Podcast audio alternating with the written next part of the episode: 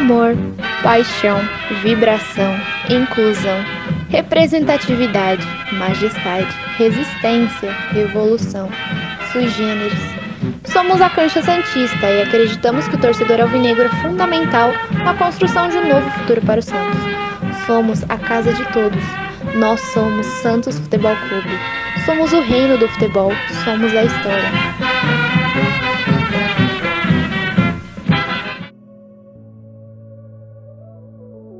Olá, nação! O Cancha Santista está no ar.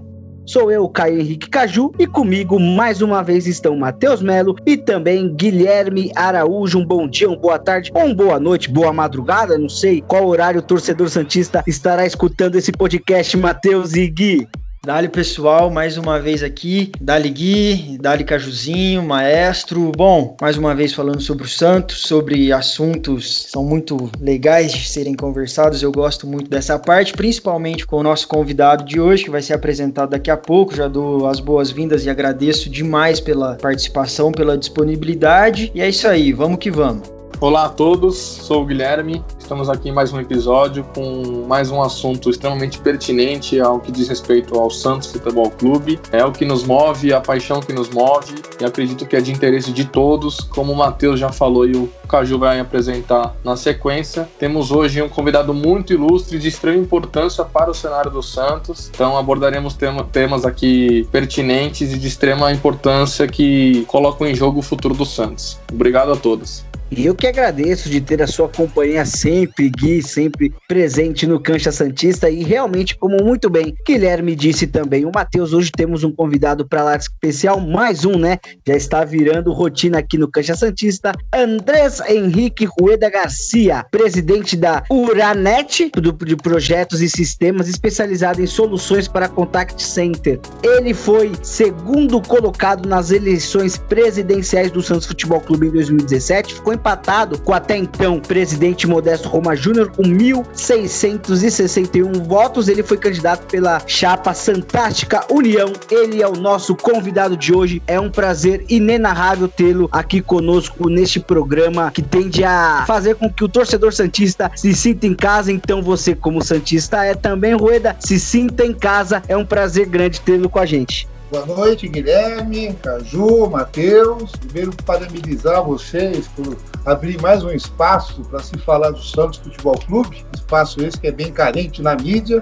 Eu vejo que vocês são da geração jovem, e é isso que, que, que a gente precisa. Pessoal preocupado em falar, discutir, trocar, é, trocar ideias sobre o Santos Futebol Clube. E é isso. Só fazendo uma correção, eu já, eu já não sou mais o presidente de Oranet. Acho que eu tive uma visão muito boa e um ano atrás eu acabei vendendo a, a, a empresa, empresa grande, tinha 6 mil funcionários, para o Banco Santander. Então agora me dedico literalmente a cuidar da pandemia, né? Fico em casa como um bom aposentado. Mas boa noite a todos e parabéns pela iniciativa.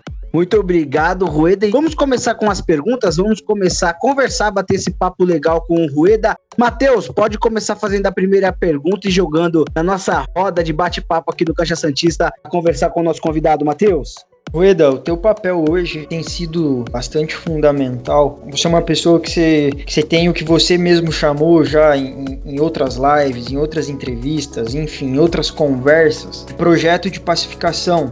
O que a gente vê, o que a gente identifica, inclusive nós fizemos uma pesquisa e é válido ressaltar que essa pesquisa teve aí uma base de 120 pessoas. Claro que nós gostaríamos de ter atingido mais santistas, mas é a nossa base eu acredito que ela é relevante, né? Diferente de muitos por aí e segregam a torcida santista que adoram falar em torcedor de sofá. Enfim, nós valorizamos aqui cada um dos torcedores santistas, né? E além de você ser muito citado, né? Você foi aí o, a gente fez lá uma enquete quais figuras do Santos que, que a torcida gostaria que nós entrevistássemos e você foi o top one, né? Mais de 50% dos, dos votos aí. E a gente deixou aberto também para alguns temas, né? O que, que a torcida Santista quer consumir de conteúdo, né? Uma de, desses conteúdos é para que a gente informasse mais as pessoas sobre o projeto de pacificação. Então, a pergunta é: o que é o projeto de pacificação que você cabeça, tá? Então é, é mais assim, um esclarecimento com maiores detalhes, com mais riqueza de detalhes, né? Com alguns pontos principais. E, bem, depois da tua resposta eu tenho uma outra pergunta também.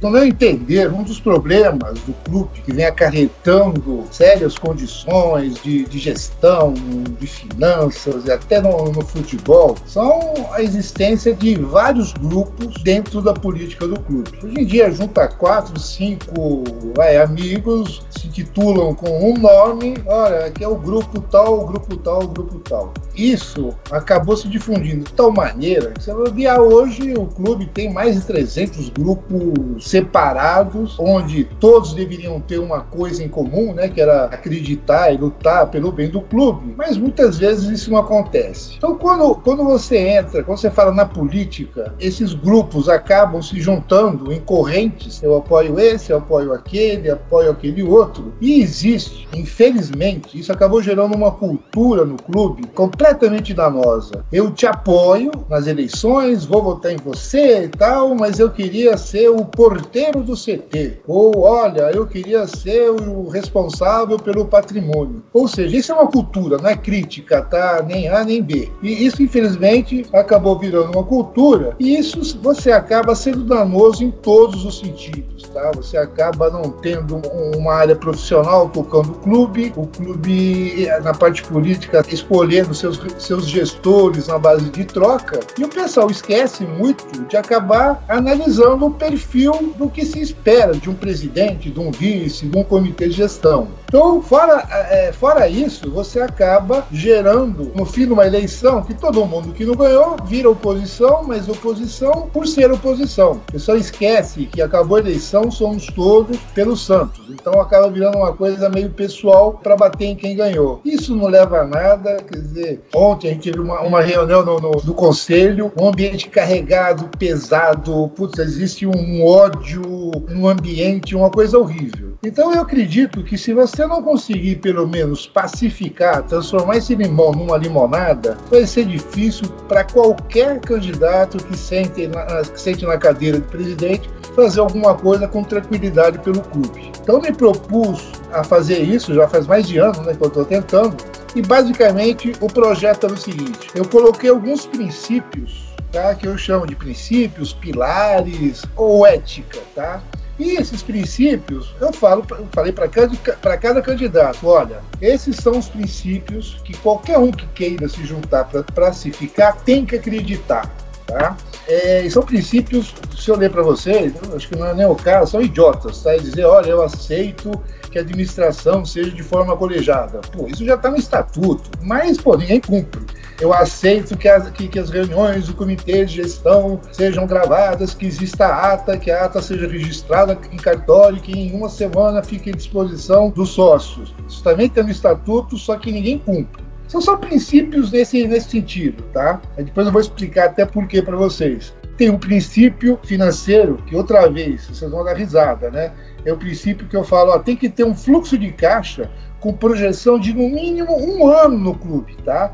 Com acompanhamento diário pelo seu CEO e semanal pelo CG.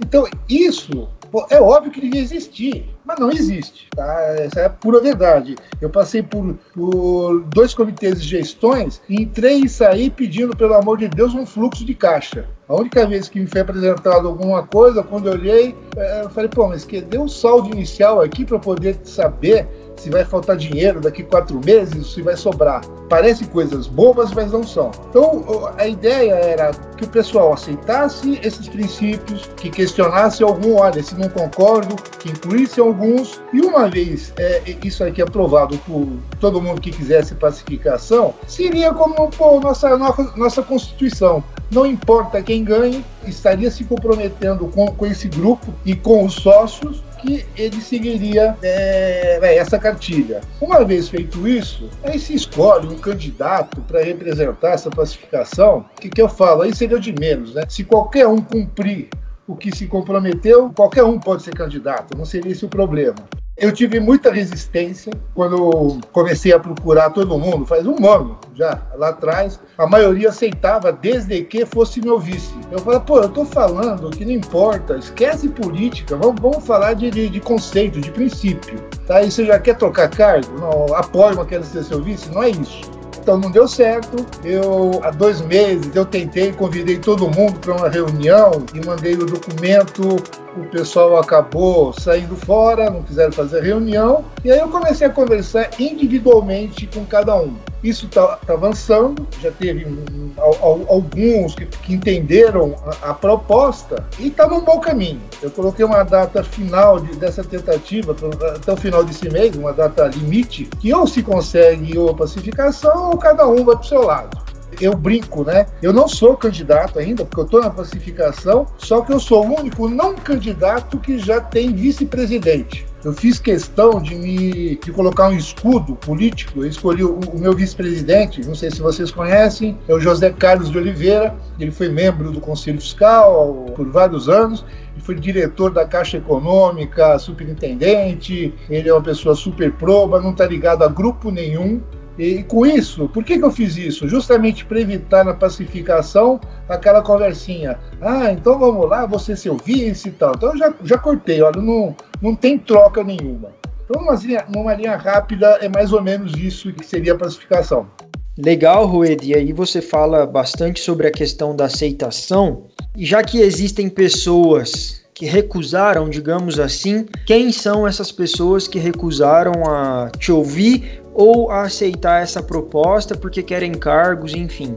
Não, na verdade não é que querem cargos, tá? Isso aí não, não, não, foi colocado dessa maneira. Na verdade, praticamente todos, no primeiro momento, não quiseram conversar, achando que era uma utopia, mas agora, quando estou conversando um por um, todos estão aceitando pelo menos conversar. Tá? Pelo menos conversar, e já tem vários, que não é o caso ainda de divulgar, porque esse processo não terminou, mas já tem algum, algumas pessoas do bem, tá? Eu faço questão de, de sempre falar, eu estou chamando para conversar pessoas do bem e levando em conta um princípio que eu coloco. Qualquer um, qualquer um, o problema dos Santos, para mim é muito claro. Qualquer um que tenha aspiração a, a ser gestor do Santos, quando eu falo gestor, não é necessariamente ser o presidente, tá? Porque o colegiado, na teoria, e deveria ser na prática, qualquer conselheiro do comitê de gestão, ele tem o mesmo, a mesma força que o presidente que o vice, tá?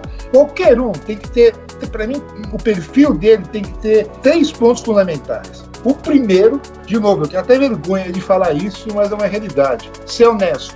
Honesto não, não a gente sabe que isso não é qualidade de ninguém, né? É, todos deveriam ser honestos, mas, pô, eu coloco como um perfil. A primeira coisa, a pessoa tem que ser honesta. Segundo, a pessoa tem que ser capacitada. E quando eu falo capacitada, eu não estou xingando ninguém, ah, a pessoa é incapaz tal. Mas, pô, não adianta. Se eu tiver uma dor de dente, eu com certeza não vou procurar, sei lá, o Matheus. A menos que ele fosse dentista, tá? Quer dizer, a pessoa para exercer uma função, ela tem que estar capacitada para aquilo.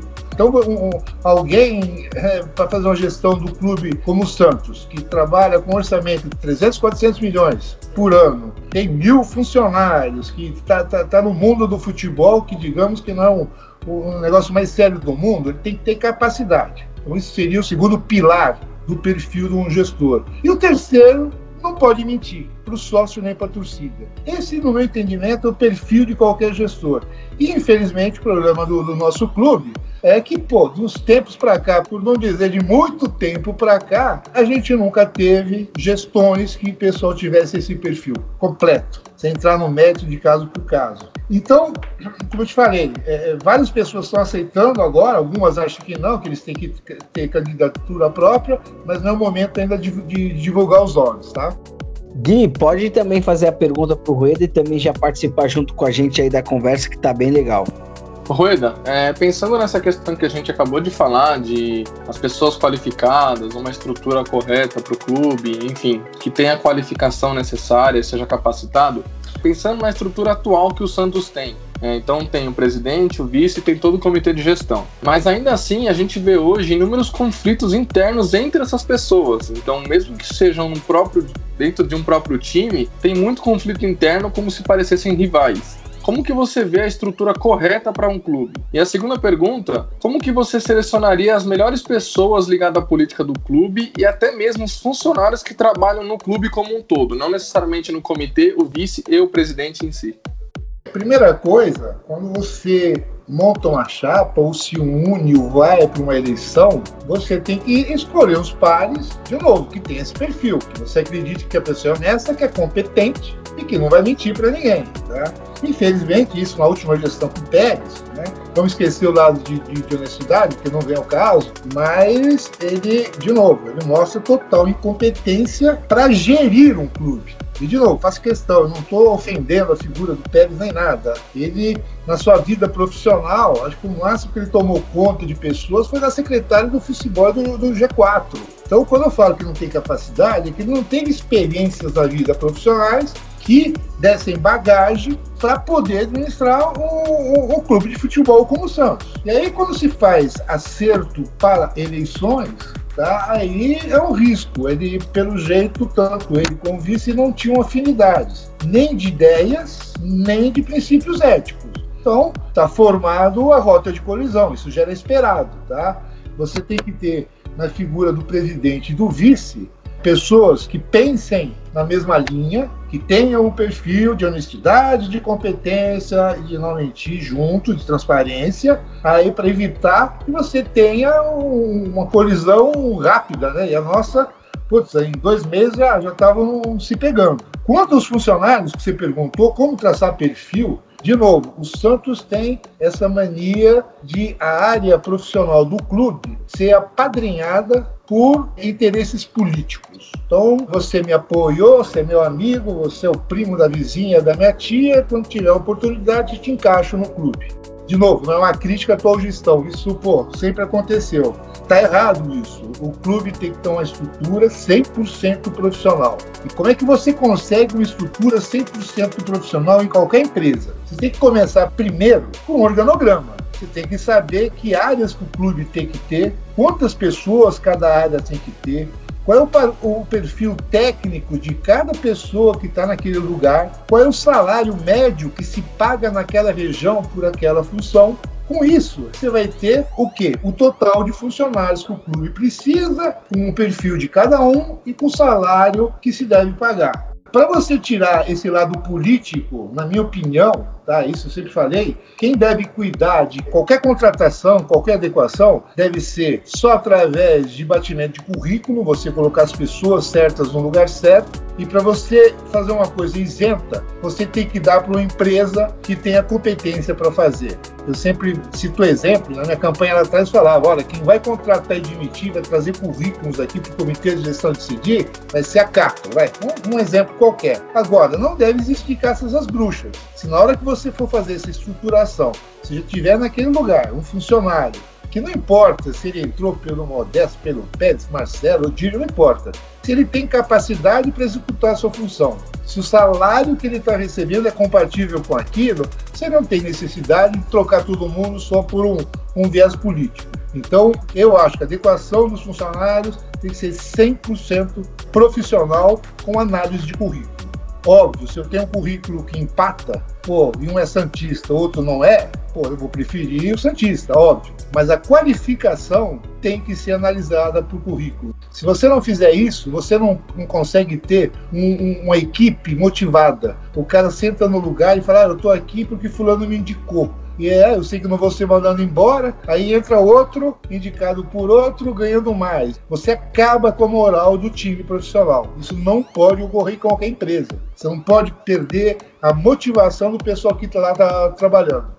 E um dos motivos, Rueda, para você não tirar a motivação do pessoal é manter os compromissos em dia e tudo mais. Por que, que eu tô te falando isso? Porque, né, legal, estamos falando aqui da parte hipotética de estrutura até chegar a ser um gestor de um clube grande como o Santos. Então vamos entrar aqui no imaginário fez tudo certinho, é, a pacificação ou não. Você chegou à presidência do clube como presidente, vice ou fazendo parte do comitê de gestão, um exemplo. Qual que seria a estratégia, Rueda, que você usaria para equacionar as contas do clube e, ao mesmo tempo, dentro de campo, manter um time competitivo e os funcionários, não só os jogadores, mas jogadores, funcionários de dos variados setores com seus salários em dia, porque a gente viu nesses últimos anos muitos funcionários, não só jogadores com salários atrasados, e mesmo assim as contas não equacionadas. Como fazer para equacionar a conta e deixar todo mundo motivado, como você acabou de falar, todo mundo legal no sentido geral do clube? É meio complicado, né? Como fazer isso? O pior que não é complicado. O que tem que ser feito, se você entrevistar todos os pré-candidatos tal, a resposta do como é praticamente igual, não tem mistério, não tem mistério. O problema do clube é que a, gente teve infelicidade de não achar os gestores que tivessem capacidade para executar. O que tem que ser feito é simples. É, primeira coisa, você tem que trabalhar com dois orçamentos. Hoje em dia o clube trabalha com um saco sem fundo único, onde todo o dinheiro entra lá e alguém vai tirando para pagar as contas. Então entrou o dinheiro do Rodrigo, enfia no saco lá e sai, e puta, acabou o dinheiro. Puta, e agora falimos, não dá para pagar salário e tal. Então, é, qualquer regra de gestão, você tem que dividir claramente em dois orçamentos. Você tem que ter orçamento de despesas que a gente chama correntes, ordinárias, onde a receita é sabida, a gente já sabe quanto vai receber da Globo, quanto vai receber de patrocínio e tal. E esse valor é o que vai balizar a despesa que a gente pode ter. É como em casa, né? Você faz sua, teus gastos conforme o teu tua entrada de dinheiro, né? Então você tem que se adequar a isso. Vocês vão falar, puxa, mas é pouco dinheiro. Na verdade, o Santos, nos últimos tempos, o que, que tem acontecido? Não é que a gente não recebe nada. Você pegou o orçamento de 2018, 2019, foram quase 300, 350 milhões ano. É o que o Santos gasta mal. Aí, puta, nunca fecha a conta. Então você tem que ter um orçamento onde receita tem que ser igual a zero tá? ou maior. Você nunca pode ter despesa maior. Isso eu chamo estancar a sangria. Enquanto você não parar de gastar mais do que arrecada, esquece. E essa história de falar, ah, mas se não fizer isso, não tem time competitivo. É mentira.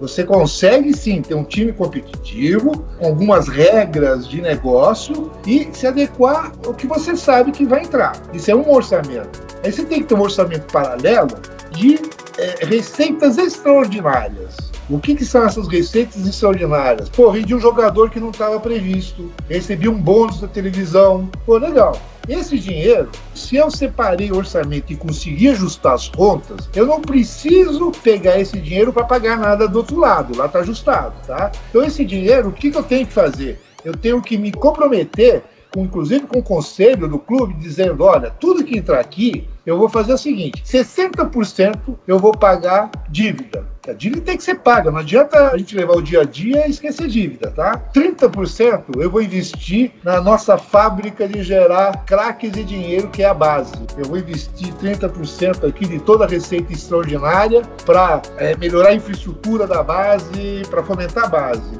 E 10% eu vou utilizar para qualificar melhor o time principal.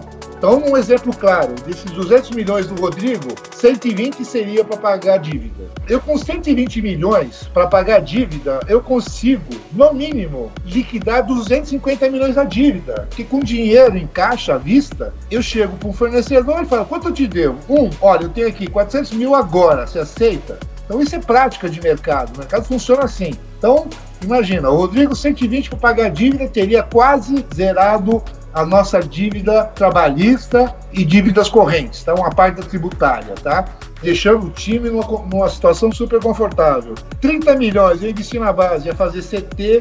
E por que investir na base? É, lá é a nossa fábrica de poder competir com os times que estão com mais dinheiro. Eu tenho que gerar craque, mas que fique no clube no, no mínimo dois, três, quatro anos para ajudar a ganhar campeonatos. E depois eu tenho que vender, não tem como. E uma parte para comprar. Ah, vendi 200 milhões, então eu posso gastar aqui 20 milhões para melhorar o nosso time. Essa é a receita.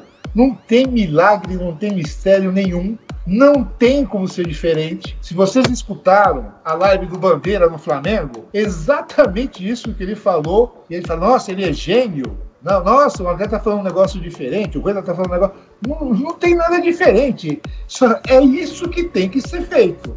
Nosso problema, o problema do clube, pô, não tem um maldito até agora que foi lá e fez. Então, óbvio, se entra 200, você não reserva nada e gasta em, em loucura, em contratar, gastar o dinheiro mal, você quebra. Você quebra. Então, a solução não é tão complicada, como você disse. É até simples. Agora, tem que fazer, tem que executar. É porque, na verdade, o complicado que eu quis dizer é na parte de executar mesmo, né? Porque se você for pensar a teoria, é até simples. Na prática também não é tão difícil. O problema é a atitude. O difícil é tomar a atitude de executar por uma pessoa capacitada para tal, né, Ueda? Mas realmente é isso mesmo. Matheus, Rueda, vamos lá, falando sobre gestão, e depois até tem uma pergunta sobre essa questão da base, mas enfim, vamos lá para a gestão. Sobre o comitê de gestão. Na corrida eleitoral de 2017, você encabeçava a chapa Santástico União, né? E enfim, sobre o comitê de gestão, estava escrito exatamente o seguinte: para que uma pessoa ingressasse, para que fosse um membro do comitê de gestão, ela deveria preencher critérios claros e definidos dos requisitos mínimos para ser membro do CG. Aí tá, você falou sobre os pilares da questão da gestão, do, do plano de pacificação, mas voltando um pouquinho atrás, é, em 2017, e aplicando para o contexto atual. Isso continua? Se sim, quais são esses critérios e quais são esses requisitos é, eu quero uma resposta mais assim direcionada para a parte técnica, né? Ah, tipo, ele administrou uma empresa que anualmente tinha um faturamento de tantos milhões. Enfim, em termos técnicos, por favor. Primeiro, seguir aqueles três perfis que, que eu te falei, tá? De transparência, honestidade e capacidade. Quer dizer, o que, que é um membro do comitê de gestão?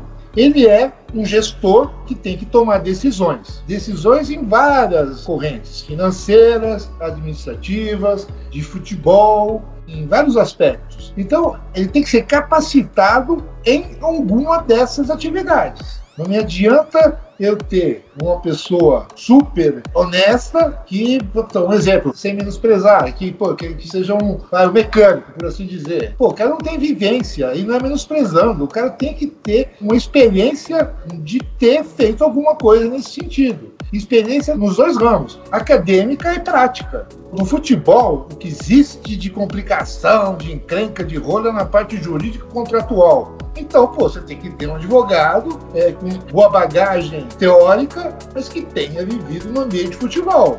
Então, isso que eu quero dizer, você tem que ter pessoas capacitadas em cada função. Se você montar um CG só porque o cara é meu amigo, porque me apoiou e tal, você está fadado, primeiro, a falir, ou se você monta dessa maneira, é que você já está com a intenção de fazer como os atuais e os passados fizeram.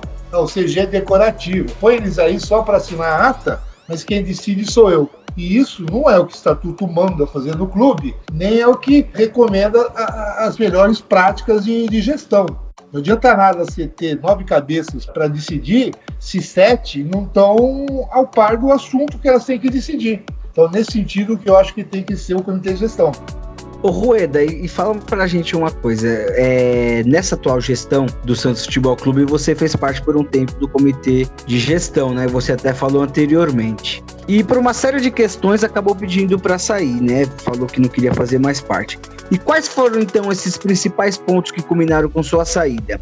E também, além disso, eu queria saber o que você pensa de fato sobre o comitê de gestão no Santos. Você acredita ser bom que exista realmente comitê? Ou você prefere um sistema presidencialista? Eu pergunto isso porque muitas das pessoas que nós conversamos, que fizeram parte do comitê e tiveram acesso, é, reclamam exatamente sobre isso que você acabou de reclamar. Existe o comitê, mas não tem a autonomia necessária, não fica sabendo das coisas. Você ainda acredita no comitê de gestão? Ou ou prefere um sistema presidencialista e por quê? O que, que culminou com a sua saída desse atual comitê? Então vamos lá, vamos começar pelo fim. Não existe para tomar decisão nada melhor do que várias cabeças pensantes. Então, duas cabeças pensam melhor que uma, três melhor do que duas e assim por diante. O modelo presidencialista está provado que não dá, porque você cai na mão de um louco, você quebrou o clube, você não pode ter esse risco. Então, hoje em dia, na modernidade, a maioria das empresas utilizam disso, de um comitê de gestão, onde o pessoal é qualificado, que trocam ideias e decidem na base do voto, ó, vamos para a direita ou vamos para a esquerda, ou vamos pular de paraquedas. O que acontece é que no Santos isso nunca foi praticado. Eu vi a Modesta, do Pérez, isso nunca foi praticado. E nunca foi praticado por dois motivos. Um, porque pô, existe a cultura do presidencialismo, né? Eu briguei na eleição, ganhei, quem manda sou eu. Então, isso que tem que acabar, porque não é o que prega nosso estatuto. Nosso estatuto é claro: o Santos não tem presidente. Existe o presidente do comitê de gestão, onde as decisões têm que ser colegiadas. E o segundo ponto, que os gestores, de novo, eles têm capacidade. Você pegar, por exemplo, o mesmo Modesto, o mesmo Pérez, o que, que eles, eles nem têm ideia do que seja isso. Eles não sabem que, o que, é decisão colegiada, eles não sabem o que é princípios de você tomar decisões colegiadas e aceitar o ponto de vista de todos. E muitas vezes, seu ponto de vista ganhar, e algumas vezes você perder. Não tem problema isso. Desde que seja total transparência para os sócios. Você pode ter uma gestão com oito membros, teoricamente, vai, de correntes políticas distintas. Se eles quiserem votar para, vai, sacanear a gestão, isso é fácil de corrigir. É ata gravada, registrada em cartório e transparência, disponibilizada para o sócio. O sócio vai saber que aquele cara que ele apoia, que ajudou a botar lá, putz, ele votou não para trazer o mestre de graça. Aí ele vai se entender com a base dele. Agora, o pessoal nunca esteve preparado a trabalhar com esse negócio. Hoje em dia, qualquer empresa, média, grande, imagina, mesmo empresa de dono, imagina que o dono é da ordem de cima para baixo. Não? Ele tem uma diretoria, um conselho de gestão que ajudam a tomar a, a melhor decisão em cada assunto. O Santos nunca teve isso mas é um modelo, primeiro, que está no estatuto e é o melhor modelo de gestão, pelo menos que eu acredito. Quando você falou do Pérez, né? Porque que eu saí e tal, é bom explicar. Quando eu aceitei pro Pérez, eu, obviamente, eu tinha perdido a eleição, agradeci, falei que não queria ir. Aí ele insistiu, eu falei, olha, Pérez, eu, eu só vou se você me der três cartas brancas de projetos que eu quero implementar no clube. Aí eu topo e aí te ajudar que eram, primeiro, eu queria montar o organograma do clube. Eu não consigo entender uma empresa sem organograma. Isso não existe na minha cabeça. Era o primeiro item. Segundo, eu queria implantar o regimento interno do CG. Eu queria criar regras dentro do CG de compliance, de que obrigasse o CG a ter a obrigação de executar algumas coisas. Um exemplo, eu queria ligar aqui no regimento interno, todo contrato assinado pelo Santos fosse obrigatório constar a ata da reunião do CG que aprovou aquela transação e uma cláusula em todos os contratos que dizia o seguinte: se não estiver a ata anexa, esse contrato é nulo juridicamente, não vale nada. Então eu queria fazer o RI, queria, queria o organograma do clube e queria tentar ajudar um pouco a acalmar essa briga idiota de São Paulo, Santos, torcida tal. Que meu objetivo sempre foi fornecer gratuitamente transporte para jogo em São Paulo, mandante sócio adimplente, teria transporte gratuito para vir para São Paulo. E quando o jogo fosse em Santos, torcida de São Paulo teria ônibus gratuito para ir na vila. O Pérez aceitou e eu fui para o CG. Na primeira reunião, eu apresentei o formato do RI, foi aprovado por 9 a 0 pelo comitê de gestão. Depois é um trabalho para passar no, no, no, conselho, tá? Mas foi aprovado. Legal, missão cumprida. O ônibus também, na segunda, terceira semana, ele liberou esse pedido que eu fiz e deve ter dado certo que até hoje existe essa facilidade. O organograma, quando foi apresentado, ele foi aprovado por todo o CG. Era um organograma moderno, com CEO, as áreas bem divididinhas, tal. E o, o Pérez vetou o organograma. Então hum, não, não, não, esse é o grama, eu vou vetar. Tá bom, vetou e até hoje o clube não tem nada nesse sentido, tá? E o motivo da minha saída, para mim, foi claro. Eu, eu, aceito qualquer tipo de erro, desde que aconteça uma vez só. Errar, todo mundo erra, vai acertar. Errou, corrige, para que nunca mais aconteça e bola para frente. Agora, quando eu vejo coisas assim estranhas, aí não tá no meu, no meu, no, no meu feitio, tá? Isso aí nas duas gestões, quando eu vi que tinha coisa que não cheirava bem, falei, tchau, pô, não participo desse tipo de coisa, nem que seja só para olhar. Que foi o caso do jogador do, do, do jogador Sacha. Naquela troca com o Zeca, foi consultado o comitê de gestão sobre se o comitê aceitava ou não a troca. E aí eu, eu respondi dizendo o seguinte: olha, mas é troca, não existe comissão para empresário nenhum, né? Não, não, não, não existe. Tá? Isso está registrado, inclusive está com, com um requerimento dentro do, do CD para ser investigado e, e existir punição, tá? Falando, não, não existe comissão. Aí o meu voto foi, olha, se não tem comissão, eu aprovo. Todo o CG seguiu isso. Os outros oito, sete integrantes, ah, então se não tem comissão, tá, tá aprovado. Se não tem comissão, tá aprovado. Tá bom. Fechou-se isso, no outro dia pagaram um milhão e meio de comissão. Ou seja, pô, isso aí não é que cheira mal, quer dizer, pô, você decidiu por 8 a 0, você fala uma coisa e no outro dia, então aquilo para mim foi gota d'água, tá? Falei, não, tchau, fica aí, obrigado, até a próxima vez. Bom, vamos lá. Na pergunta anterior, você, Rueda, questionou, até comentou sobre a questão de baixada, capital, enfim, há esse conflito muito grande entre dirigentes e até entre a torcida. Então, é, eu gostaria de saber de você, se nessa discussão baixada e capital, qual deveria ser o posicionamento estratégico geográfico do Santos, já sabendo que São Paulo como um todo é um mercado maior, mais atrativo financeiramente, e a maior parte da torcida se encontra na capital. Nesse debate, nessa discussão, há interesse político? O que faz com que essa discussão não tenha um fim? Seja todo dia tem essa discussão, todo jogo tem essa discussão. E para encerrar, há alguma oposição provinciana nesse debate? Vamos lá, esse é, esse é o tipo do debate que tem que se chegar num fim, tá? Acho que faltou sempre um posicionamento claro da direção do clube como um todo. Esse, essa briga política não tem sentido. Para mim, isso é claro, tá? O Santos nasceu na cidade de Santos, cresceu em Santos, sua sede é Princesa Isabel sem número e ponto. Tem como pensar e alterar qualquer tipo de coisa, qualquer sentido. Agora, que o Santos tem torcida em São Paulo, no Norte Paraná, no Brasil inteiro no mundo, isso é toda verdade. Que São Paulo o número de torcedores é grande, é bem maior que Santos, é verdade. Então o que você tem que fazer é, em primeiro caso, ponto, parar com a briga, não se discute mais, é deixar claro, olha, Santos é, é, é aqui, a sede é aqui, isso nunca vai mudar é interessante para o clube, para a sua torcida, é, e é um dos poucos clubes que pode se dar esse luxo, é você alternar jogos em praças, tanto no, no, em Santos como em São Paulo. Isso é ótimo para torcida, é ótimo para receita, é ótimo para tudo. Agora, isso tem que ter na prática. É, você tem que ter no começo do ano, dentro do possível da tabela, já está claro que jogo vai ser aqui, que jogo vai ser lá, por que, que vai ser aqui, por que, que vai ser lá, e atenuar qualquer tipo de reclamação. Por isso que eu considerei importante você facilitar o transporte, tá? Que muita gente reclamava, ah, o jogo é São Paulo, eu tenho que dirigir à noite, tem o pedágio, tal, não sei o quê.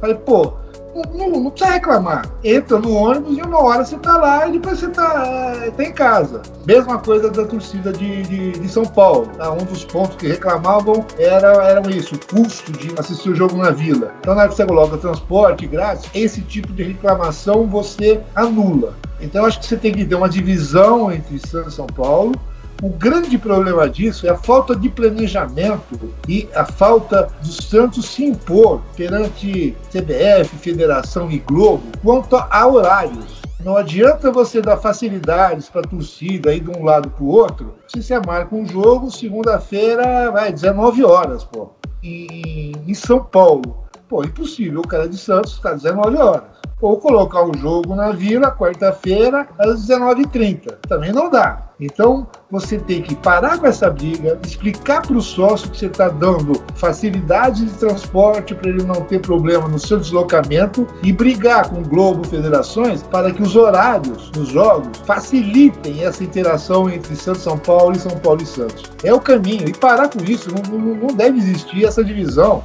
É um negócio que não leva a nada, é só danoso para o clube. Parece guerrinha entre grupos de redes sociais. Não tem o que falar, ficam falando besteira. Então essa é a minha opinião. Eu vou passar para o Matheus fazer uma pergunta agora para você, Rueda, mas antes, fiquei sabendo por ele, inclusive, que nós vamos ter um convidado especial, além de você hoje no programa. É uma honra ter dois convidados especiais e o Matheus vai apresentá-lo, porque é, foi feita uma troca de participações especiais. O Matheus vai explicar direitinho e vai colocar a participação de uma pessoa que vai também te fazer uma pergunta, Rueda. Diz aí, Matheus. Bom, Rueda, como você sabe, daqui a pouco eu participo de uma live com o Felipe Mendes e, e, a gente tem um plano de expandir aí o nosso projeto, né? E em toda a nossa gravação nós vamos trazer participações especiais, né? E aí o Felipe estava conversando com ele hoje durante o dia. Aí eu falei, pô, manda uma pergunta aí pro Rueda que você vai, vai ser o primeiro que vai estrear esse novo quadro de, de participação dos torcedores. Enfim, é até um assunto que a gente já falou, mas eu vou colocar o próprio áudio dele, tá? Espero que dê para ouvir. Enfim, aí você você responde direto para ele essa pergunta aí. Vamos lá. Pergunta pro Rueda se ele tá enrolando para anunciar a candidatura dele junto com o Zé Carlos, porque ele está tentando uma pacificação que no fundo todo mundo sabe que não vai para frente, ou ele tá só esperando o Marcelo Teixeira definir as cartas do jogo. Maravilha, é grande Felipe Mendes. Então vamos lá. Não, na, na verdade, veja bem, para quem me acompanha ou sabe do que eu estou fazendo, essa pacificação não é um, um, um programa é, eleitoral, porque a eleição está chegando ou não. Eu venho batendo nessa tecla há um ano, tá? Há um ano, lá atrás, que eu estou nessa tecla e faço porque acredito mesmo, né? Que é difícil, é, eu sabia desde o começo que era difícil, tá? Agora, se a gente não tentar as coisas difíceis, não progride, tá? É, muita gente fala, ah, esse é utópico, essa pacificação. Pode ser tudo, pode ser difícil, utópico e tal, mas acho que vale a pena ser, ser tentado. Eu me senti como alguém que gosta do clube, como alguém que, que se preocupa com o futuro do clube, pelo menos tentar a pacificação. Eu vou dormir tranquilo, mesmo que não dê certo, vou dormir. Quanto à segunda coisa do Marcelo, e, pode ser nenhuma, esperar que o Marcelo dê as fichas, não, isso não tem sentido. Isso aí tanto faz como tanto fez as fichas. Se você quer se candidatar, se você quer postular algumas coisas, você tem que fazer com o teu conhecimento, com o que você quer da tua vida, independente de, de que os outros vão fazer ou deixar de fazer. Então, não importa para o fato de lançar ou não minha candidatura, as fichas que o Marcelo irá jogar. Rueda, você disse anteriormente que, que existe uma data limite aí dentro desse mês de junho, acredito que é isso, para que você tenha uma posição final. Quando é que nós vamos ver aí o posicionamento final do Rueda? Porque é assim, legal o projeto de pacificação, eu particularmente acho que é uma baita iniciativa, te parabenizo, mas é assim, são milhões de torcedores que estão à deriva, que estão esperando posicionamento. É muita gente que gostaria de ajudar, de ingressar no clube. E aí se fala muito em democracia no Santos, mas é uma democracia, uma meia democracia, assim eu vou dizer, né? E enfim, é uma opinião que eu tenho sobre o estatuto, sobre a maneira como se pode ingressar na vida política do clube. Então, assim, a gente precisa cobrar uma postura para que as pessoas se posicionem mais, sabe? Enfim, mas é, se pode abrir com a gente qual qual é a data final, quando você pretende anunciar o que, que o Andrés Rueda vai fazer, independente se é candidato a presidente, independente se o projeto de pacificação deu certo ou não? Claro, sem dúvida. Eu tinha me dado uma data, tá? Que seria agora meados de junho, tá? Porque o negócio não estava andando. Eu falei, bom, até metade de junho, não deu, não deu, vamos fechar isso e pensar para frente. Agora, como o negócio começou a andar, está muito mais claro do que estava no começo, me dei uma segunda data definitiva, que é até o final desse mês, primeira semana de julho. Aí deu, deu, não deu, paciência, e aí vamos pensar na candidatura. Legal, beleza. Acho que que é esclarecedor e nós, enquanto Cancha Santista, eu, enquanto Matheus, o Felipe, o Caju, quem quer que seja, eu acho que a gente tem que cobrar esse posicionamento mesmo, tá? Enfim, emendando mais uma pergunta, ainda falando um pouquinho sobre gestão, sobre esse processo, porque quando se faz uma empresa, você não pensa só no amanhã, né? A gente precisa pensar em longo prazo. Hoje, uma gestão é eleita para um triênio, né? O que é um triênio? Talvez alguém não saiba, mas são três anos de gestão.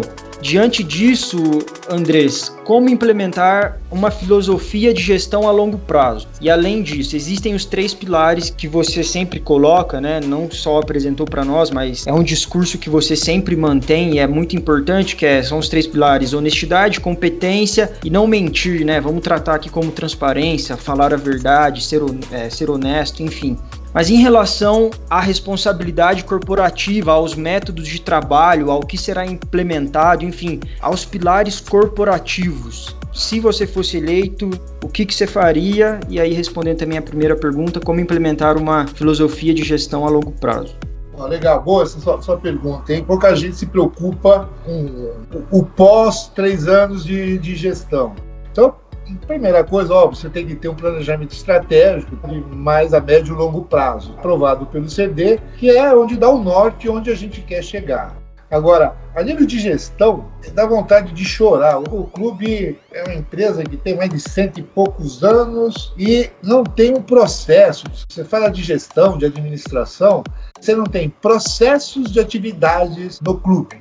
É, eu te falo processos simples, até idiota. Como é que você recebe material no, no clube? Em qualquer empresa, você tem lá uma descrição do processo. Olha, compra, solta, manda um aviso para a área de compras. A área de compras, quando recebe, tem que conferir se a mercadoria que está chegando bate com a nota, se o peso é aquele, se a qualidade é essa, tem que dar entrada no estoque, tem que mandar. Ou seja, são processos tá? que, que, que qualquer empresa ela deve ter desde uma recepção de um visitante na portaria até a mais alta decisão do futebol.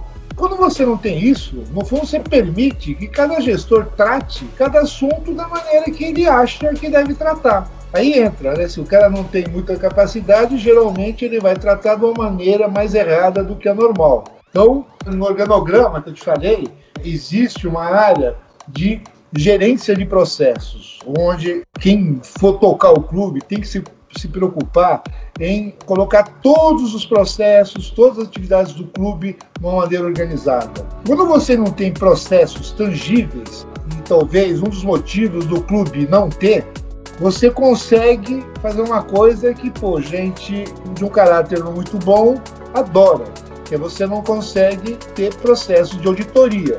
Auditoria interna, vai auditar o que se não tem processo? Tá? Ela chega numa área vai cobrar o quê? Então, são duas coisas que andam em paralelo.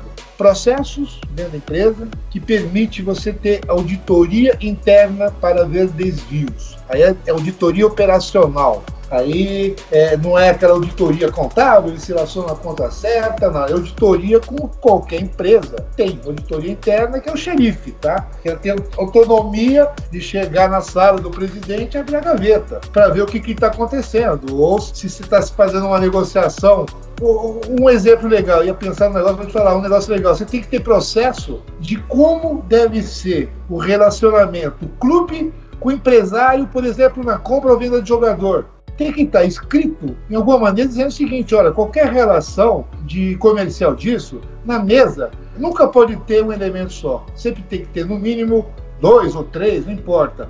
Dois, o presidente, o vice e mais um do comitê de gestão. Na última reunião de fechamento, pô, seria importante, sei lá, vai, que um membro da comissão fiscal estivesse participando.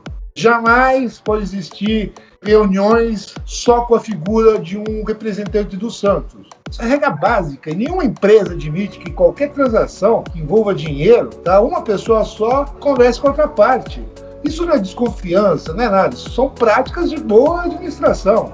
Você constrange o cara a não falar coisa errada, e se o cara falar, você evita do cara de cá aceitar coisa errada. Então você só pode auditar se esses processos estão acontecendo se eles existirem. Quando você faz isso, no final que você tem toda a casa debaixo de processos auditáveis, você leva para o conselho e fala, conselho, tá aqui, ó, tá aqui o manual com todos os procedimentos do clube. Aprovam, alterem e tal. E coloquem uma resolução que diga o seguinte: as próximas gestões têm total direito de alterar, modificar, tal. Só que elas têm que alterar e trazer aqui para ser aprovado.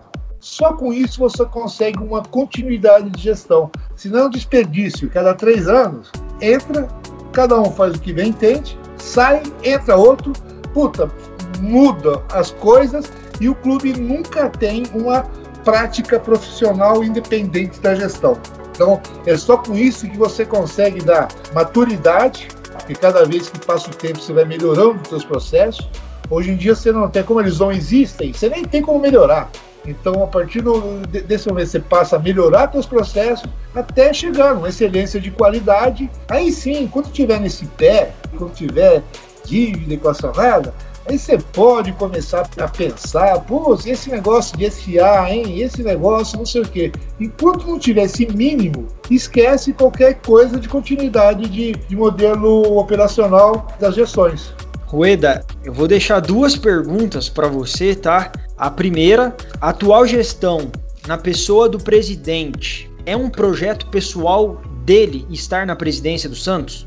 E a segunda, quando a gente fala em Santos, a gente fala em uma marca mundialmente conhecida, mas muitíssimo enfraquecida. Você mesmo já citou diversos episódios onde a marca do Santos é, sabe, escrachada mesmo. O nível nunca se eleva, ele só abaixo e é tá no fundo do poço hoje a marca Santos Futebol Clube. Como criar duas identidades. Uma identidade verdadeira de jogo, que comece pela base e que não seja só balelinha de DNA ofensivo, porque isso, enquanto filosofia de jogo, nunca existiu no Santos, não tem nada materializado que, olha, o DNA ofensivo significa o que é o futebol total para o Ajax, o que é o croifismo para o Barcelona. Isso não existe. Isso é, é, balela de quem quer se eleger. Ai, vamos jogar para frente. Aí chega lá, é eleito, passa dois meses, tem a oportunidade de contratar um técnico, contrata um técnico que é absolutamente o contraste daquilo que se pregou na época de eleição. Então, primeiro, se você for eleito o Santos vai ter uma identidade verdadeira de jogo. Você vai pegar pessoas capacitadas, a gente tem falado muito sobre pessoas que estudam, que são capacitadas, que têm currículo, e você vai confiar, porque o que acontece no Santos hoje? Existem excelentes profissionais, técnicos, jogadores, pessoal de scout, análise de desempenho. Óbvio que isso tem que ser melhorado, tem que ser ampliado, mas no fim das contas, o que vale aí um discurso que, que é até em âmbito Brasil, de que, ah, eu tenho a caneta, eu defino. O Andrés Rueda, sendo o presidente, vai ter identidade de jogo, vai promover isso, vai confiar e vai ter excelentes profissionais gabaritados que vão implementar de verdade uma identidade de jogo que vai ser referência no mundo, vai voltar a ser referência no mundo. E a segunda é, se você pensa, e você já até falou isso em outras lives, se eu não tiver enganado, você falou na live do Diário do Peixe, inclusive um abraço pro pessoal de lá, como identificar algumas marcas que estejam de acordo com o que é a identidade do Santos Futebol Clube, tá? Porque assim, eu penso que a gente necessita de verba, a gente necessita ter parceiros, mas numa relação ganha-ganha, uma relação win-win. Se a partir de então o Santos vai deixar de estampar qualquer marca, e aqui a gente respeita todas as marcas, para estampar verdadeiros parceiros, verdadeiros líderes, parceiros que estejam interessados nessa troca e não simplesmente, ah, pá, me paga aqui um tanto pelo patrocínio master e tudo mais, mas enfim, um patrocinador, uma parceria não se resume a isso. Bom, a primeira do Pérez, não tenho dúvida que o projeto do Pérez, a vida dele, e sempre foi isso, acho que ele nunca escondeu, era um dia ser presidente do Santos, tá? Lá atrás, quando ele criou a própria ONG, ele não escondia de ninguém, e é uma missão, acho que válida, né?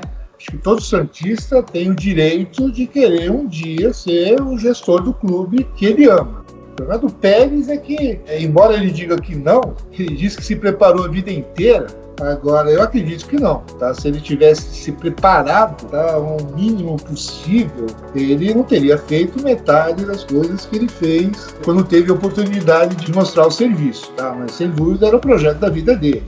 Quanto ao DNA, você falou ofensivo ou não, eu concordo com você. Essa história que o nosso DNA é ofensivo foi uma coisa que aconteceu, não, não, não, é uma coisa planejada nem estruturada. A gente teve sorte ou competência na sua época de ter jogadores altamente qualificados e jogar para frente. Desde lá de trás, né? desde Pelé, Coutinho, Edu, Aí depois a gente sempre teve excelência em jogadores de frente, né? Robinho, aí Neymar, tal. Isso foi criando uma característica que juntando isso, é, o pessoal chamou de DNA de dar espetáculo. É, de novo, nada disso foi planejado. Ninguém planejou em puta que surgiu o Neymar, que surgisse um bom craque, surgiu o cara que, que, que dribla, vai para frente, como Robinho e tal. Agora, eu acho que isso de novo, falta processos no futebol. Quando eu falei de processo lá atrás, eu incluo o futebol, tá? Você tem que ter processos desde a parte de gestão médica, Hoje, se, eu pegar um jogador de três anos atrás e falar, eu quero ver o histórico dele, eu quero ver quantas vezes se lesionou, como era o preparo físico, duvido. Isso não tem lugar nenhum registrado.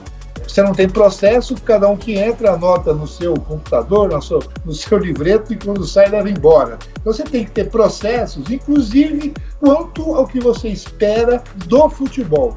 Aí você tem que mesclar um pouco a parte de negócio do futebol, business de futebol, com a parte esportiva. Por que, que é interessante você ter um time que joga para frente da espetáculo? Porque isso atrai torcedor isso atrai receita. Então, pô, você tem que chegar de uma maneira planejada falar, olha, o ideal nosso é ter um time que, pô, que, que jogue para frente, que dê espetáculo, que dê drible, que ganhe campeonatos, tal. Você tem que, em função disso, você tem que falar, poxa, nosso time não adianta. É, a gente tem um problema sério de receita competitiva com os outros times. Então, como é que a gente resolve isso? Pô, temos que gerar craques. Qual é o perfil dos craques que a gente quer gerar? Puta, não adianta nada gerar goleiro. Pô. O goleiro vai me gerar para botar no time, mas depois ele vai ficar lá e o que, que eu faço com o próximo goleiro? Eu tenho que gerar craques de preferência que sejam do meio para frente, com a característica que a gente deseja ter no time profissional, ele dar resultado no time profissional e depois poder ser negociado a um valor altamente rentável para o clube. É, eu costumo dizer que tudo que é contratado não é caro. Então existe uma mística aí, existe um negócio que o pessoal fala, não, um técnico, ele quer trazer o pessoal, o, o, jogador que ele quer tal. Eu acho que se você não sentar no momento da contratação do técnico e acertar os ponteiros, você vai ter atritos como todo mundo tem. Eu acredito que, por exemplo, na contratação de um técnico, você tem que dizer o que o time espera dele. Então você tem que dizer, olha, o Santos não nada em dinheiro, ele tem que revelar jogadores. Então, olha, você gosta ou não gosta, não estou te pedindo para escalar, mas eu quero que no teu grupo de 32 jogadores, você é obrigado a ter, no mínimo, quatro jogadores oriundos da base. Ou para o cara ir se adaptando para estar tá no banco, não importa. Você não tem que obrigação de escalar, mas você vai ter quatro jogadores lá. Tá bom, técnico? Você concorda com isso? Não vai reclamar depois que estão te impondo. Ah, concordo. Outra coisa, quando você pedir jogador com uma posição, além da qualificação técnica, médica tal, como eu não tenho dinheiro para jogar fora, eu não posso ter jogadores de 37, 38, 39 anos, onde eu vou pagar um dinheiro para trazer o jogador, salário, e que depois ele vai embora porque não tenho como fazer dinheiro com ele. Então, olha, a gente vai ter no máximo três ou quatro jogadores na faixa de, de 32, 35 anos. O resto a gente quer valorizar jogadores uma faixa etária menor. Por quê? Porque se despontar, ele é um produto de novo, que depois que me ajudar a ganhar campeonatos, eu consigo vender de uma maneira satisfatória. Então, tudo que você começa antes, você consegue fazer. Ótimo. E, óbvio, a base tem que estar inteirada com o profissional. Uma vez que você fez isso, pô, todos, a estrutura do clube de futebol tem que tocar na mesma cartilha. Legal. Quanto você falou no negócio de marcas, na hora que você planeja isso, você vai ter um time, você imagina, você planeja jogando para frente com um pessoal novo, você tem que atrair marcas que queiram juntar a imagem delas com um time com esse perfil. A gente teria tudo para trazer esse pessoal pesado, essas, essas marcas pesadas de, da internet de hoje, as Amazon da vida, os Googles da vida e tal. Por que, que fica difícil para a gente? Isso você acabou falando. A gente prejudicou a marca do Santos nos últimos 10 anos essa história com a marca do Santos, olha, internacionalmente e tal, puta, era excelente, excelente, excelente. Só que a gente danificou muito. Aí eu não vou citar, senão aí o Felipe vai ficar bravo dos meus 10 minutos de resposta. Mas a gente só em mídia internacional a gente apareceu com pedofilia, com agora com mal pagadores. A gente compra, não paga e vende jogador. Isso aí, pô, já não é nem mal pagador. Isso aí já tem um, outro nome, pô. Isso daí já é 171, né? Aplique no mercado, tá? É, de não pagar jogadores. Não faz muito tempo a gente perdeu jogadores por salários atrasados. Não faz muito tempo, em toda a imprensa mundial, brasileira, ah, o Santos não paga atrasado tal. Só casos negativos todo o dia. Isso afugenta fornecedor, que empresa que quer associar o seu nome a isso.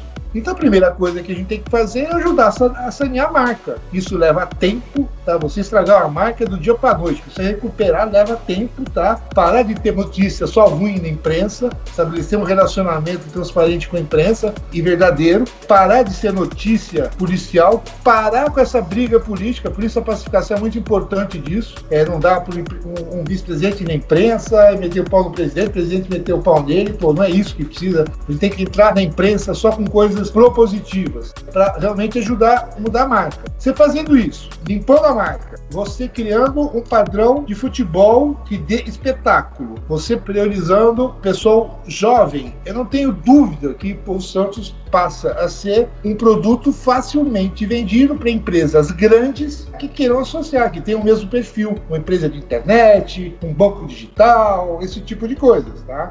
Então, pelo menos essa é a minha opinião. Ô Rueda, é, você em todo o nosso bate-papo aqui sempre comentou referente à empresa, né? Que o clube tem que agir como uma empresa, que o organograma precisa ser como de uma empresa moderna e tudo mais. Voltando à parte da presidência, eu queria fazer uma pergunta para você em cima desse seu pensamento sobre o clube como uma empresa. Por quê? Porque nas eleições passadas você apoiou a continuidade da não remuneração do presidente e vice-presidente. Estava lá na Fantástica União, na, nas propostas, estava lá explícito explícito que o presidente e o vice-presidente não seriam remunerados legal.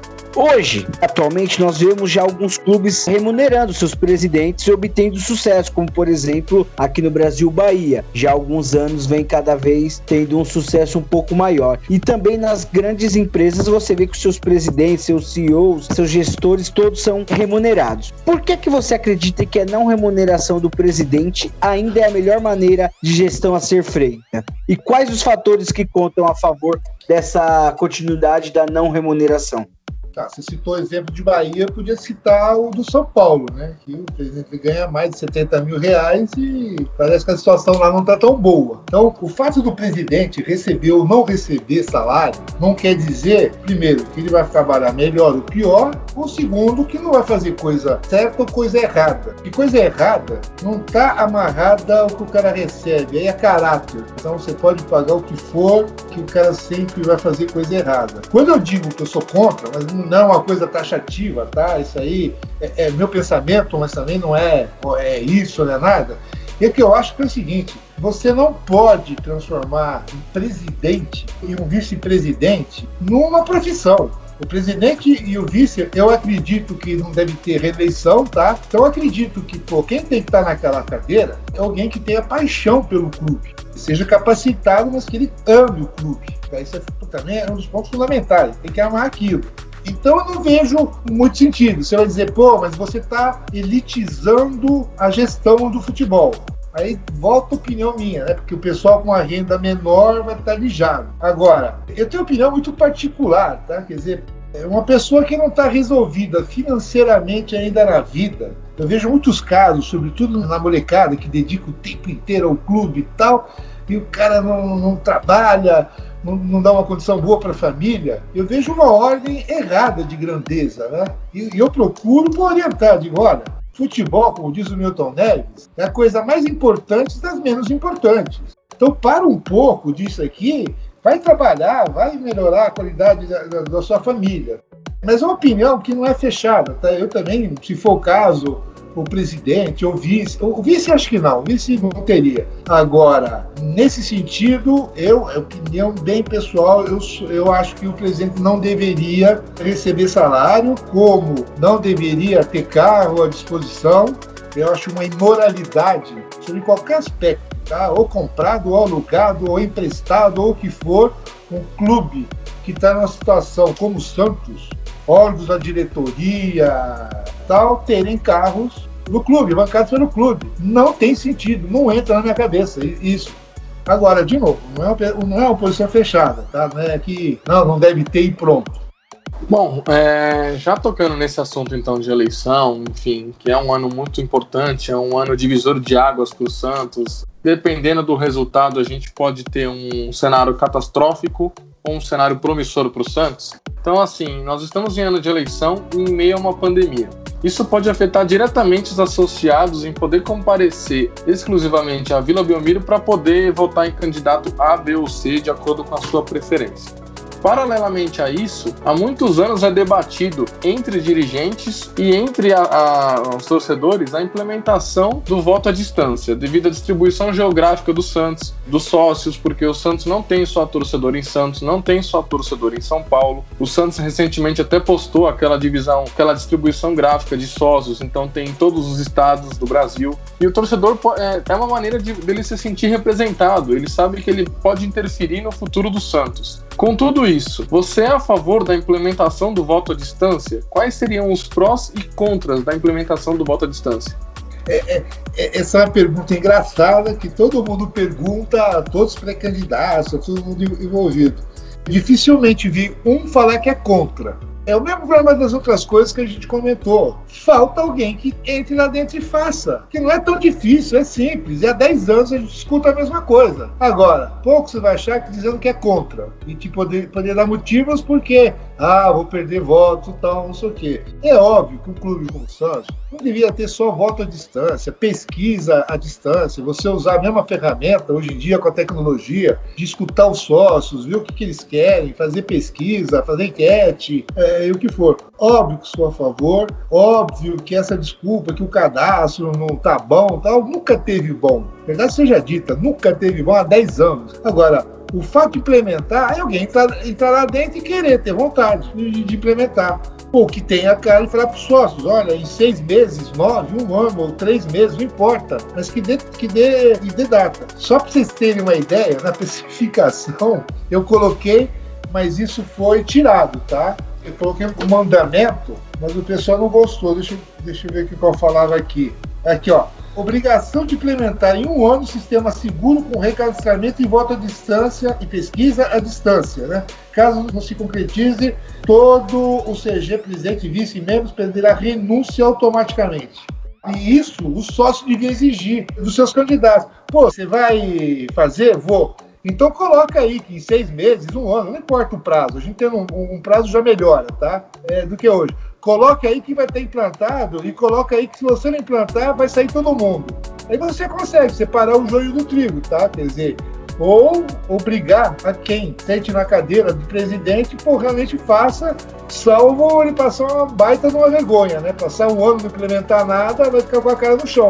Mas é óbvio, porque o voto à distância, pô, essa lutar com o clube. Eu não acredito que realmente, que nem o pessoal acha, ah, vai aumentar muito os sócios, tal, vai dobrar, simplificar. Eu não acredito nisso. Mas mesmo que isso não aconteça, o que já existe é ferramenta pô, moderna de, de você interagir com o teu cliente, pô. Não, com certeza, sem dúvida nenhuma. É uma questão até bem simples, é o que você falou. Todo pré-candidato, todo mundo sempre escuta essa pergunta e é questionado por isso, porque na nossa cabeça, como sócios e torcedores do Santos Futebol Clube, é muito claro que precisa ser feito, né? E aí você comentou sobre separar o joio do trigo. E uma das questões mais é, evidenciadas que existem para fazer essa separação, Rueda, é a questão da auditoria. A bendita auditoria que todo ano é falado, toda eleição é falado. É um dos pontos mais deficitários na administração do Santos e de qualquer clube é a prestação de contas e auditoria que muitas das vezes chega até a ser negada em ser realizada por quem ali está na atual gestão. Qual que é o seu pensamento sobre prestação de contas e ter auditorias contínuas no clube para conhecimento do torcedor, Rueda?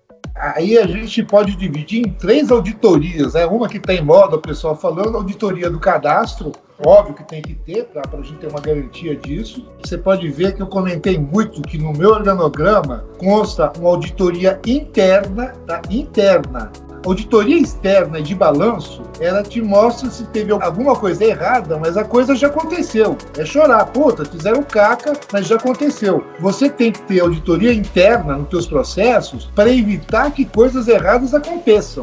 Então, isso para mim é óbvio. E tem uma terceira auditoria que é em moda, que quem entra, ele a primeira coisa que faz é manda fazer auditoria da gestão anterior. Todos fazem isso. Aí pega um caminhão de caca. Ele sabe que a maioria faz? Senta com o cara e fala: Ó, oh, peguei essas cagadas aqui, hein, meu. E agora? Não, vamos, vamos conversar, vem cá, você precisa apoio no CD, tal, não sei o quê. E o pessoal acaba engavetando, isso que você quer, é, quer saber. Acaba usando essa auditoria de gestão passada para fazer acertos políticos. Tá? Infelizmente é isso. Então, como é que eu encaro esse tipo de coisa? Primeiro, quem está postulando ser o presidente, ele, tá, ele sabe o passivo que tem e o ativo. Ele sabe a dívida que tem e o dinheiro que tem para receber. Então, não adianta depois de ganhar ficar chorando. Pô, essa dívida aqui foi feita em 1910 e tal. Pô, ele está lá para resolver. Esquece, esquece. Gestão passada, para mim, é simples, é não perder tempo. É uma questão de auditoria e polícia, e Ministério Público. Dizer, está aqui, avalia que se tiver coisa errada, vai direto para o jurídico. É obrigação do gestor. O pessoal se engana muito achando que, ah, para eu entrar na justiça contra um cara que lesou o clube, eu preciso ter autorização do CD. Isso é mentira. O, o gestor, ele tem obrigação obrigação de qualquer coisa que, que tenha gerado dolo para o Santos interpelar juridicamente. Então a gente tem que parar com isso, de, de, de tentar fazer esse tipo de coisas. Então, gestão passada, auditada, tá tudo certinho, parabéns, ó, salva de palmas. Tem coisa errada que gerou dolo gerou prejuízo, é focar de polícia, ponto, Ministério Público. Simples quanto isso. Bom, para encerrar, a última pergunta aqui, porém não menos importante. Rueda, o Santos é um clube hoje, na verdade, durante toda a sua história foi assim, né? A gente pode comprovar aí historicamente. É um clube ligado aos negros, aos pobres, à possibilidade de ascensão e inserção social, né? O Santos tem esses tópicos no, na sua história que são de extrema importância. Todos nós aqui concordamos que é um quesito extremamente importante na sociedade, enfim, para o clube, para a história do clube, inclusive para a marca Santos Futebol Clube, que foi muito falado aqui aqui. Você, como presidente, como candidato à presidência, é um compromisso seu ter essa responsabilidade social dentro da gestão?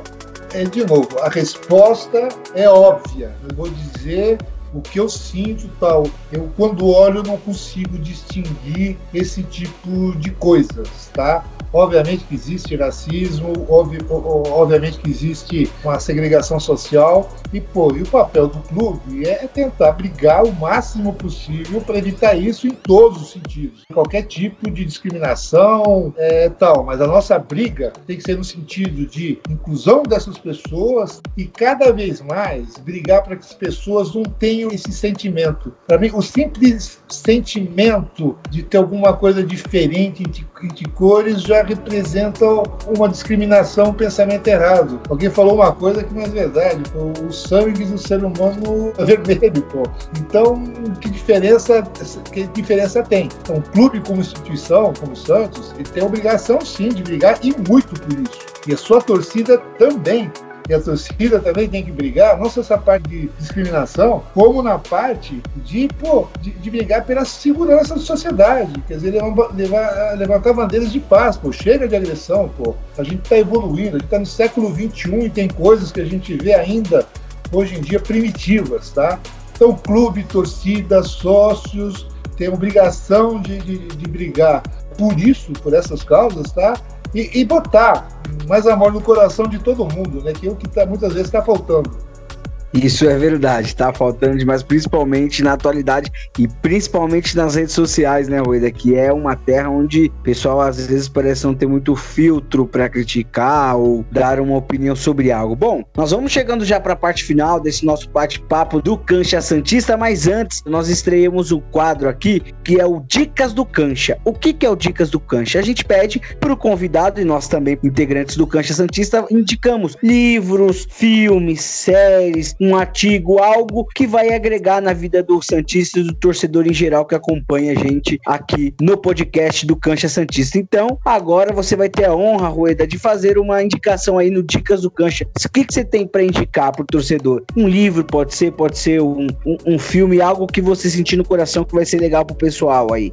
Legal, legal. Tem até alguns me na cabeça, tá? Livro, eu acho que é uma lição de vida que todo mundo deveria ler, chama Lanterna na Popa, tá? É Memórias do Roberto Campos. É um, é um livro até meio, meio grosso, mas é uma lição de vida, de, de, de experiências que agrega muito. Para o pessoal da gestão, um livro de autor desconhecido, que seria o, o ABC e a Ética na Gestão, Eu, esse aí não sei nem o autor nem onde encontrar, mas acho que eles deveriam procurar dele.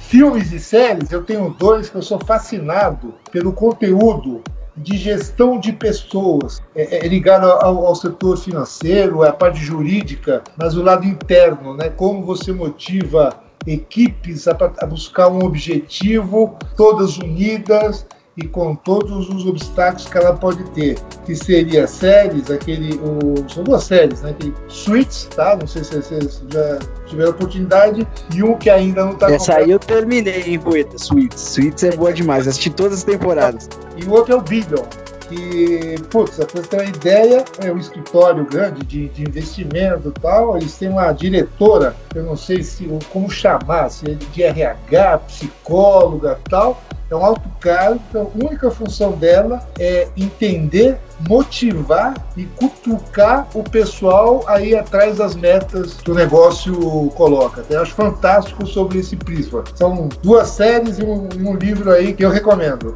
Legal as indicações então do Rueda. Obrigado, Rueda. Antes da gente se despedir, eu também vou falar minhas dicas e também o Gui. Vou começar pelo Gui, que já fiquei sabendo no off, né? Conversando, tem dois livros bons para indicar, né, Gui? Isso mesmo, Caju. Tenho dois livros para indicar, os dois especificamente sobre esportes. O primeiro é Transformando Suor em Ouro. É um livro que ele conta a história do Bernardinho, o treinador do vôlei. A mensagem do livro basicamente é a questão do trabalho em equipe, você trabalhar em coletividade. Enfim, a gente, tem, a gente tem em mente o perfil que era o do Bernardinho, enfim, sabe o sucesso que ele teve, então ele trabalha muito esse lado de trabalho em equipe, trabalho em coletividade, também em gestão de pessoas. E outro livro que eu indicaria que eu inclusive estou lendo, é mais focado ao futebol, que chama Guardiola Confidencial. Ele conta a história do Guardiola no Bayern de Munique, como que ele implementou a filosofia de jogo dele, que é, é implantada hoje até hoje no Bayern de Munique. O Bayern de Munique segue essa filosofia de jogo. Então conta basicamente essa história, o início da carreira do Guardiola no Bayern de Munique. Eu também vou falar aqui minha indicação, seguindo os passos do Gui Araújo de um treinador. É um livro que eu ganhei, inclusive, eu queria muito esse livro, o nosso companheiro aqui de cancha, o Matheus Melo, que me deu esse livro de aniversário, mês passado, eu estou lendo atualmente, que é o livro do Carlo Ancelotti, Liderança Tranquila. É um livro que fala, conta basicamente como que, sendo um líder tranquilo, fez com que o Carlo Ancelotti pudesse obter o sucesso que ele tem como treinador, sendo campeão em diversos países grandes europeus diferentes no futebol, como por exemplo a Inglaterra, foi campeão na Itália, na Espanha, na França e na época que foi escrito esse livro ele estava também no Bayern de Munique, né? Agora atualmente ele está no Everton da Inglaterra, depois do Bayern de Munique ele ainda foi treinador do Napoli na Itália e agora está atualmente sendo treinador no Everton. Então conta como que fez com que, embora sendo um líder tranquilo, é apaziguador, como que um líder com essas características pode fazer com que seu grupo seja bem agregado e todos possam remar, né, ao mesmo objetivo. Então, o Dicas do Cancha de hoje são essas as dicas. Ficando por aqui, queremos agradecer imensamente a sua presença, Rueda. Muito obrigado por esse tempo, né? Tomamos muito tempo seu, eu acredito, mas eu acredito que valeu muito a pena, porque é sempre bom falarmos do Santos, falarmos de uma paixão, de um amor, eu diria, que temos em comum, e também de gestão, e também de, de modernidade. E é importante demais trocarmos essas ideias mesmo, né? No, no original da palavra, para que nós possamos, num futuro próximo, esperamos, claro, termos um Santos cada vez maior. Muito obrigado Rueda. Obrigado mesmo de coração. Obrigado a vocês, o Gui, o, o, Caju. De novo, parabéns aí pela, pelo projeto de vocês. Tenho certeza que já é um sucesso, tá?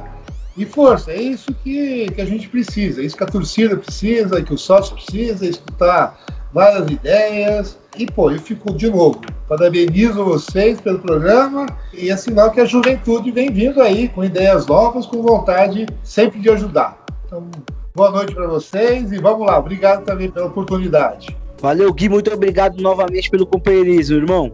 Agradeço de coração, também quero aqui deixar meu agradecimento em especial ao Rueda, reservou um grande espaço de horário na sua agenda para nos atender.